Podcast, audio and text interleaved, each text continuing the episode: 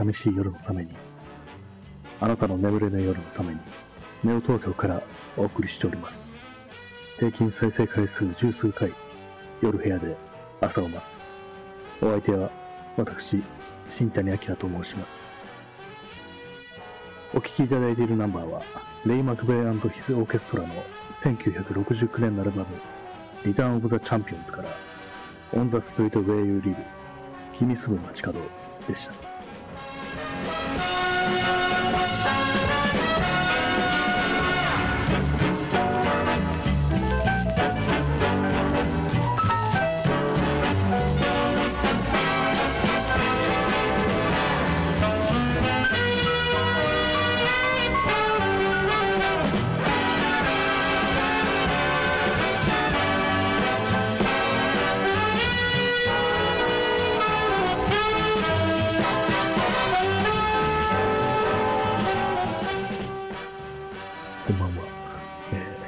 153回ですかね。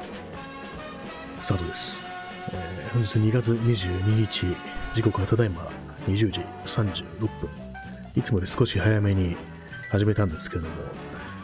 今日はですね、もう、だいぶ暖かいですね。東京はだいぶ暖かいですね。こういう言いながらも私も今、すでに半袖を着ているという、そういう感じなんですけれども、昼間ね、普通にまあ上にジャケットとか羽織って、外出たらまあまあ、これは暑いっていう、ちょっと汗ばむぐらいの陽気だったっていうことで、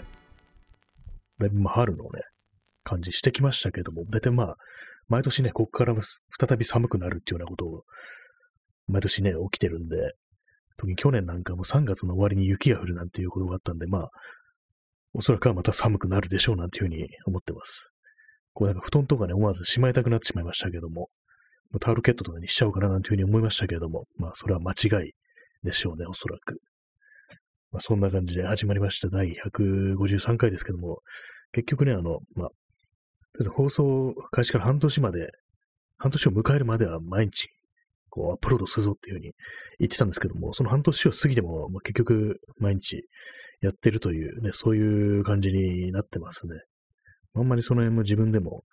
どうしようこうしようっていうのは決めてないでね、やってるんで。まあ、ある意味こう、なんていうの、手癖みたいな感じでね、この放送も続けてるようなことになってるんですけども、まあ今日も、なんていうか昼間ね、なんかいろいろ他のことやりながら何を喋ろうかななんていうふうに考えてて、で結構ね、今日、今日は結構ね、話したいことがあったんですよ。あったっていうふうに過去形なのは、もう夜になっても忘れてしまったっていうね、そういう感じなんですよね。いざこうね、こう、始めるとなると、あれ何を言いたかったんだっけなみたいな、なんかそういう感じになってしまって、結構台無しな、台無しだな、なんていうふうに思ってますね。やっぱメモっとかないとダメですね。こうなんか歩きながらね、こう、いろいろ思いついたりしたんですけども、でも全然こう、今では思い出せずっていう、そういう感じですね。今日はなんかあの、昼もちょっとね、変なテンションだったんですけども、なんでかなって考えてみたんですけども、おそらくあの、エナジードリンクのせいだなっていうふうに思って、何を飲んだかというと、あの、ゾーンっていうね、あの、エナジードリンクをね、ちょっと気まぐれで買って飲んでみたんですけども、これやっぱり効くなっていう、そういうふうに思いましたね。なんだかんだで、まあ元気の前借りなんていうふうにね、言いますけども、後から反動が来て結構辛いみたいなね、そうあんまりこう、そのエナジードリンクっていうものを飲んでるとそういうふうになるなんていうふうに言いますけども、今のところそんなには来てない感じですね。まあ、ただ、そう、昼間のね、その、勢いでこう、いろいろ今日喋ることを思いついたななんていうふうに思ってたんですけども、そういうのを全部忘れてしまったっていう、まあ、そういうのがとしてはその、エナジードリンクのね、こう、元気が抜けたせいなのかななんていうふうに思ったりしますけども、まあ、カフェインとかは当然入ってるんでしょうけど、他にも多分いろいろあるんですよね、あれは。なんか、あんまこう成分ってものを見ずに、ただエナジードリンクというね、触れ込みならなんか効くだろうみたいなね、そういう雑な感じでこう、ね、気まぐれで買ってみたんですけども、普通に、普通のなんか炭酸飲料とかね、お茶とかね、コーヒーとか買うよりは、たまにはなんかいいんじゃないかみたいな、なんかこうドーピングしたい気持ちだったんでね、飲んでみたら、割に元気になったっていう感じでしたね。ほととやっぱこう、すごくたくさん歩いたせいか、昨日一日だるくって、なんかそれがなんか嫌で、なんとなく今日、その、まだちょっとね、今日は元気なさが残ってたんで、ちょっとエナジードリンクでも買ってみるかなっていうふうに思って飲んでみたんですけども、まあ、癖になるっていうね、そういう、こういうのも、まあ、一回ね、こう飲んで元気になれたななんていうふうに思うと、そういうのが癖になったりするのかもしれないですね。まあ、そんなわけで、こう、変な一日ではあったんですけども、あの、さっきあの、ふとね、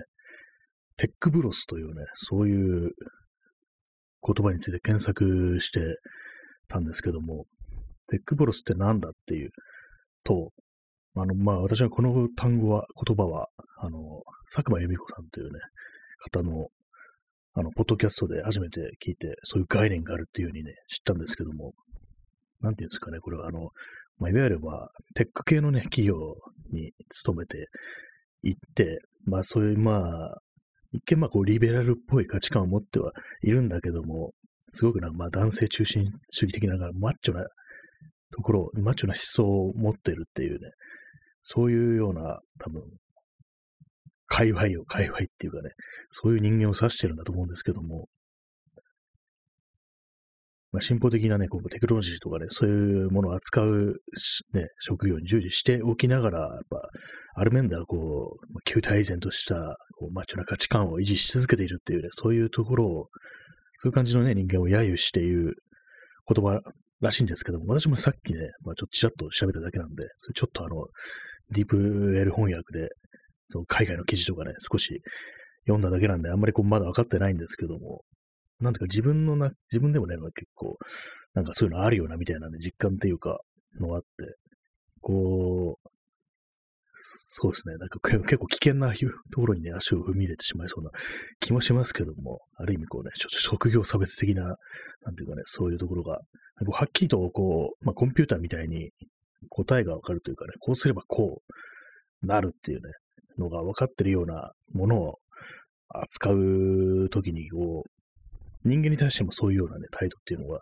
出てしまいがちな傾向にあるんじゃないかっていうのがあったりして、こうね、まあ、例えば、例えば、例えとしてはまあ正しいかどうかわかんないですけども、まあ、自分はね、こう、自分からすればこういうふうにすればこういうふうになって、こうなるんだから、こうするのが合理的なんだみたいなね、まあそういう、なんでそれをね、なんでこう、他の人間がそうしないこと全く理解できないみたいな感じでこう、ね、怒ってる人って、まあまあね、こう、いると思うんですけども、まあこう、まあ日本でもそうですけども、なんか多分そういうようなのがテックブロスなのかな、テックブロっていうのかなっていう、いうように思ってるんですけども、まあね、私はもうそういうのがすごく嫌で、まあとはいえまあ、テクノロジーってものが本当に普通の生活にもすごく入ってきてね、根を下ろしてるっていうような状態。だと、ある程度どどういう人間でも、まあ、仮にまあそういうものに携わる職業じゃなくても、ね、少しはそういう要素っていうのがまあ人格に入ってきてるっていうふうには思うんですけども、自分自身でもね、ちょっとそんなところはあったりするのかななんていうふうに思うんですけども、やっぱりなんなんていうかね、こう、すべてなんか合理的な考えっていうかね、ななんでこう他人がそうしないのか理解できないみたいな、なんかそういうようなことを言うっていうのはね、私の周りでも結構あったりして、まあ考えてみると別にテック系のね、企業の、ね、重役とか別にそういうわけでもなくてもね、普通の一般のレベルでも、なんかそういうような言葉っていうのはやっぱりこう、テクノロジーってものが社会に入っ、普通の生活ってものに入ってきてからね、結構当たり前なような思考になってきてるっていうのが実感があるんですけども、まあ、ここまで言ってね、俺は一体何を言いたいんだっていうふうに思ってるんですけども、まあ、最近の自分のね、あれですね、気に食わねえなっていうね、そういうの、ね、思いの、まあ、標的というかターゲットになってるっていう感じですね。なんかあんまりね、こう、嫌いなものについてね、こう長々と語るのってあんま良くないなっていうふうに思うんですけども、なんかね、そういうことをやってるとね、非常にこう周りから気難しい人間だなんていうね、思われてしまいそうだななんていうふうにね、感じたりして、で、まあ人がね、そういうふうになんかこういろいろ批判だとかそういう批判まあいいんですけども、なんか割と悪口っぽいこと言ってんだってなんかまあこう、ああんまりね、こうエンターテイメントとして面白くないなっていうのがあるんで、しかし今日ね、それを言ってしまってるっていう、なんかそんなことばっかりね、考えるぐらい、なんかこう、最近こう、なんかもやもやした気持ちが、いろいろ溜まってるような気がするんですけども、まあ、それにちょっと関連して、こう、最近ね、あの、外、最近というかもうここ何年もですけども、外のね、街を歩いていて、ちょっとね、気づいたことがあって、まあ、私はよくあの、なんか匂いがあんまりしなくなったっていうようなことを言うんですけども、そういう、それとまあ似たような感じなんですけれども、あの、なんかね、歩いてる人間の種類が減ったみたいなね、そんなことをちょっとね、感じてしまうんですけども、なんか人間の種類が減ったっていうとなんか、ちょっとね、人他のね、生きてる人間をなんかこう物扱いしてるみたいな感じになっちゃいますけども、まあ、これはちょっとまあ、言葉のあやというかね、まあ、便便宜上というか、ねまあ、そういうふうに表現しますけども、なんかもっと昔ってなんかいろんな人がいたよなっていう、そういうね、気持ちがあるんですよね。まあ、ふっとね、こう、まあ、街を歩いてて思うんですけども、まあ、例えばあの、YouTube とかでね、あの、まあ、本当にまあ、90年代だとか、そういうようなね、街並みをこう撮ってね、こう、映像にしてる人、映像で、映像撮ってね、アップロードしてる人とかの動画を見ると、なんかそこのね、その情景と今の情景というのがかなり違うっていうふうに思うんですけども、前まではね、あの、こう、ただ単純にまあ街の景色というのとか、あとはまあ、人が減ったっていうね、こう、賑わいとかそういう問題だと思ったんですけども、どうにもなんか、歩いてる人の種類が少ないっていうね、いろんな人がいないっていう、今はなんかすごくもう数種類の人間しかね、いないような気がするんですよね。あとはまあ、あれですよね。基本的に今、どこかに向かってる人、何かの目的があって、こう、外に出てる人っていう人しかいないっていうね、印象があるんですよ。昔はなんかもう何を、この人はこ路上で何をしてるんだろうみたいな、なんか突っ立ってる人とか、なんかね、ぼーっとしてる人とかね、まあ昔は昔はタバコ吸ってる人とかいてね、それはまあちょっとあれかもしれないですけども、なんかもっとね、いろんな人がいたななんていうふうに思ってしまうんですよね。まあちょっとこれ、なんていうかね、昔は良かった的なね、思考にちょっと陥りそうな気もするんですけども、割と視覚の面でね、ビジュアル的な面でね、なんか結構、うわ、なんか減ってるみたいなね、そういうようなね、ことに、ふっとね、まあ、この数年でね、気づいてしまって、なんていうかね、まあ、多様性、多様性と言いますけども、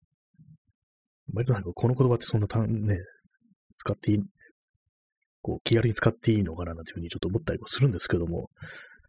まあ、なんていうかね、こう、人が少ない、ね、ということをね、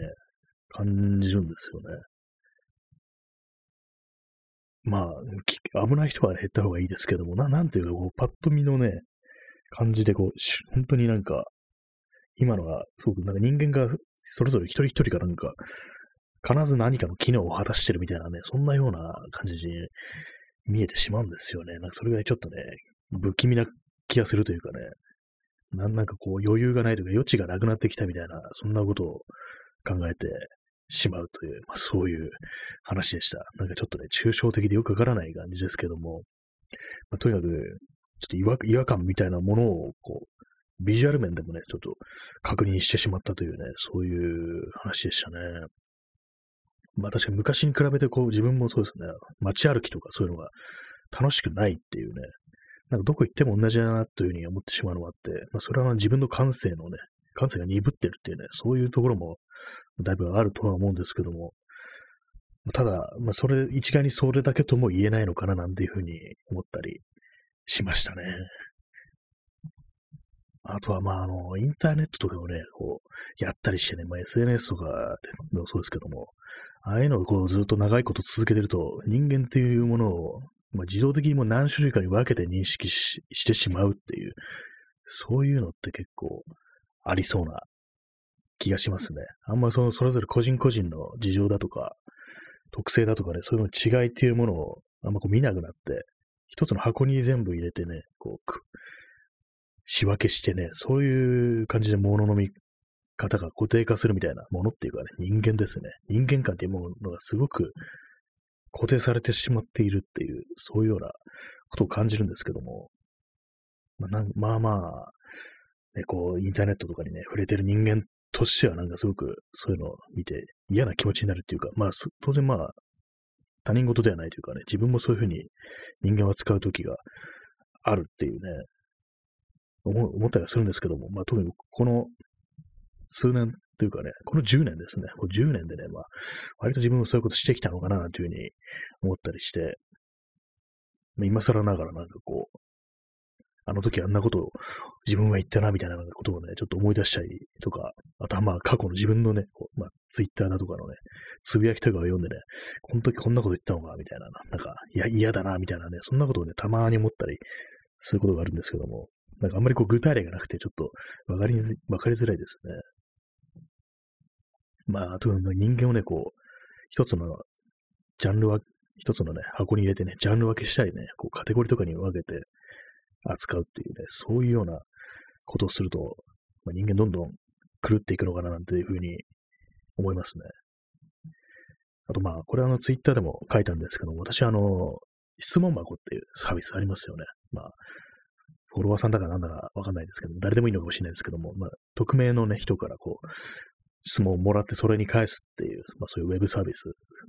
がありますけども、あれまあ結構やってる人がいて、でも私はね、その質問箱っていうのはキーワードミュートしてるんですね。そのね、質問箱の回答はね、もう見えないようにしてるんですよね。なんでかっていうと、こう、あれなんか長くなると、続きは質問箱へって言って、外部リンクに繋がってるんですよね。なんかそれがなんか嫌っていうのが、まずあって、なんでそんなわざわざクリックして見なきゃいけないんだみたいなね。ちっちゃい、あの、サムネイルとかでね、こう、短い回答だと全部表示されるんですけども、長いやつだと全部はね、表示されないんで、省略されちゃうんで、なんかそれがめんどくせえみたいな、まあそういう、なんていうんですかね、こう、まあ気難しいね、気難しい男のムーブですよね。そんなことでっていう。え、何でしたっけ？また一時停止したらよくわかんなくなってきました。まあ、そうですね、質問箱の話ですね。質問箱、そうそう。ミュ、ミュートしてるっていうね、なんということって感じですけども、やっぱりあの、こう、質問に答えるっていうのは、結構あの、その答える方法を勘違いさせるっていうかね、なんていうかそういうサービスのスタイルとしてなんかちょっと気に入らないみたいなところがあって、まあ、内容いいかんはね、置いといて、まあ、普通に読みたいなと思う時もあるんですけども、まあ、そういうわけでなんかミュートしてるというね。で、まあ、その答えるっていうね、のはなんかどうしてもその質問してくる人より自分が上になるっていうね、感じに勘違いしてしまいがちだみたいなことをね、これ結構なんか昔書いてる人がいて、今も亡くなりましたけども、結構まあ、あれもなんだろう、いくつぐらいのかな、7、8年ぐらい前だと思うんですけども、あの、インタビューズっていうサービスがあって、まあ、それはもう、あれですね、あの、質問に答えるっていう体の、インタビューに答えるっていうね、そう、全然もう、有名人とかじゃないんですけども、その、ユーザーがね、ユーザーがユーザーのインタビューに答えるみたいな、そういう形式のサービスがあって、でああいうのっていうのはやっぱりね、こう、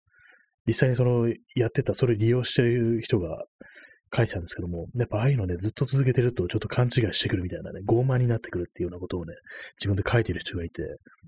やっぱりね、そういろん、そういうね、目線でもって、いろいろね、その、質問箱とかね、眺めてると、なんかこう、やっぱりこう、ね、そういうような、ふうになってる、ちょ態度がね、そんな感じになっちゃってる人って結構割といるような気がするんですよね。とは言っても、これはあの、私のフォローしてる人の、ね、私のタイムラインの皆様の話じゃないね。その辺は安心安心してください。ね、そういうところで少し感じてしまうんですよね。たまにこう、全然自分の知らない人のね、そういうの見たりすると、それがなんかね、ちょっと嫌だっていうのがあって、ちょっと前にあの、ケイクスっていう、ね、あの読み物のサイトで、こうまあ、お悩み相談的なのが、あのや写真家の人がね、なんかやってて、で、まあ、それ、その相談してきた人が、あの、DV を受けてるって、夫から、に書いたのを、それはなんか、嘘なんじゃないの？みたいな、そういうようなこと言って、なんか炎上したっていうことがありましたけども、まあ、それはなんか結構いろいろ、ね、話題になったので覚えてる、らっしゃる方も結構いると思いますけどもね、やっぱりなんか人をなんかそういうところに持っていってしまうような、なんか呪いみたいなね、ものがあるんじゃないかな、なんていうふうに思いますね。あの、その、質問に答えるだとか、人生相談だとかね、相談っていうのはね、結構、モロハの件というかね、気をつけないと闇落ちするっていうね、ダークサイドに魅せられてしまうっていうね、そういうところがあるのかな、なんていうふうに思うんですよね。あと、まあ、人にまあ、教えるっていうこと自体がやっぱり、結構危険というか、人が、人を見てなんかこう、その判断するというか、ジャッジするみたいな仕事でもそうですね、あの人事とかね、そういうのは非常に勘違いしてしまいがちで危険だみたいなことをね、書いてる人がいて、ああ、なるほどな、なんていうふうに思ったんですけども、やっぱりそういうのって、まあ、常にこう、まあ、自戒というとね、ちょっと言葉が軽くなってしまいますけども、まあ、ある意味こう、人を殺せる武器を持ってるぐらいだのね、気分でいた方がいいのかなっていうふうに、まあ、自分はそういうふうな立場になることはほとんどないんですけども、た、たまにまあ人になんかちょっと教えるっていうようなことはありますけれども、まあ多分ね、それも、その時まあ別に偉そうにはなってないとは思うんですけども、やっぱりこうなんか、ね、こう、どうも自分の言ってることがあんま伝わらないな、みたいなね、こう、いうようなことはね、最初、ちらっとはね、ちょっと思ってしまう。っていうようなことはあるんで、まあそれも別に怒ってるというわけではなくて、なんか、どうも自分の教えるのがなんかすごく下手なのかなみたいな程度でまあ住んではいるんですけども、これがあの人生相談とかいうね、体になると、やっぱこう明確な答えっていうかね、わかるっていう、理解っていう、ゴールっていうものがちょっといまいち曖昧なところなんで、そうなると結構こう、ね、ぽっかりとね、暗黒が穴を、開けてね、待っているのではないかなというふうにちょっと思ってしまいますね。今、ツイッターとかでもね、なんかこう、やっぱ、人に教える立場っていう、まあ、あの、まあ、再度言いますけども、これはあの、私のフォローして、で皆様の話じゃないんで、もう全然知らん人とかなんで、まあ、善意がね、全然そうなるわけではないんですけども、なんかやっぱ中には、こう、なんかこう人を見下すような目線っていうのが非常にこう感じられるようなね、そういう人もいたりしてね、なんかすごく曖昧なね、こう、中途半端な感じになっちゃってますけどもね。それでなんかここ数日ちょっとね、なんかこうインターネット見てイライラしてる時間が長かったんですけども、ね、嫌ですね、本当に。こう、自分でね、自分のイライラするようなこと、情報をね、こう見て、ね、それで嫌な気持ちになるっていうのは本当になんかこう、虚無というかね、だったらもうね、もう殴りに行けよぐらいのね、殴りに行けよって言ってもその人が誰だかわかんないですからね。まあね、そんなようなね、こと考えしまうんでね、だから時々こう、すごくね、ちゃんとしたね、こう、そう優れたね、徳のあるね、方とかね、私をフォローしてる皆さんのことですよ。でそういう人のね、こう、話をとか聞くとね、すごくいいなっていうね、いい、いいものを自分はね、見てるんだな、みたいなふうに思うことがあるんですよね。まあ、そういうふうなね、感じでね、こう、自分がね、こう、いいと思ったものについてこう、ね、語るっていうようなことをね、ちょっと少ししていきたいな、というふうに思うんで、これから、今後のお世代なんかこう、今、自分が、これ、これはいいみたいなね、そういうふうに思ってる人とかね、こう、ものとかね、そういうものについて多少は語っていこうかな、というふうに思ったりしてるというね、そういうわけでした。まあ、少しはね、ちょっと 前向きなところに今ね、落ち着けましたけども、ね、まあ、そんなようなことを考えてるというね、そういう話でした。なんかね、あんまこうピンとこない感じのね、なんかふわふわした喋りになってしまいましたけども、ね、そんな感じでこう、25分喋りました。えー、時刻はただいま21時5分ということでね、まあ、この辺で終わりたいと思います。まあ、そんな感じで、もうプラスの話をしていきたいですね、本当にね。こう、まあ、そんなところで本日はこの辺で終わりたいと思います。まあ、そういうわけで皆様、えー、ご清聴ありがとうございました。最後にお聴きいただくのは、レイ・マーティン・オーケストラストリングスの1964年のアルバム、ダンシング・アフター・ダークから、3オクロック・イン・ザモーニング。この曲でお別れとなります。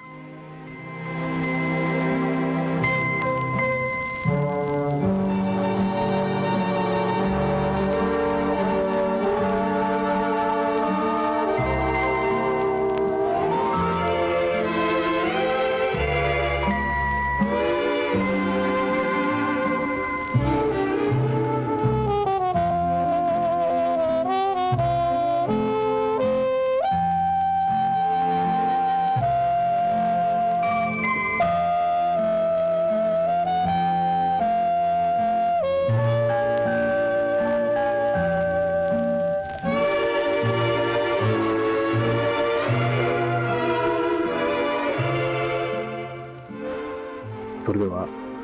本日の放送をすべて終了いたします。どちら様も日の本、戸締まり、ご用心してお休みくださいませ。どうか皆様にとって明日という日が良い一日でありますように。2021年のネオ東京から本放送をお送りいたしました。それでは、さようなら。